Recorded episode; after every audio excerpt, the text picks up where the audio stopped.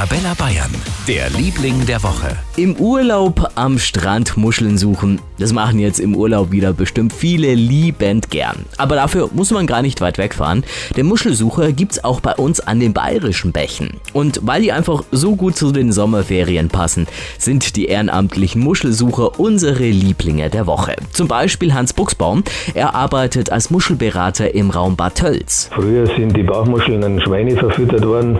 So viel waren da in den Bächen vorhanden und heute gibt es halt nur noch Restbestände.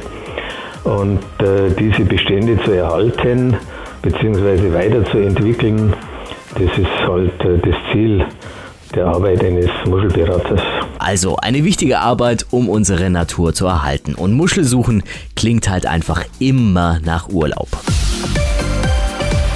Für ganz Bayern, der Liebling der Woche auf Arabella Bayern.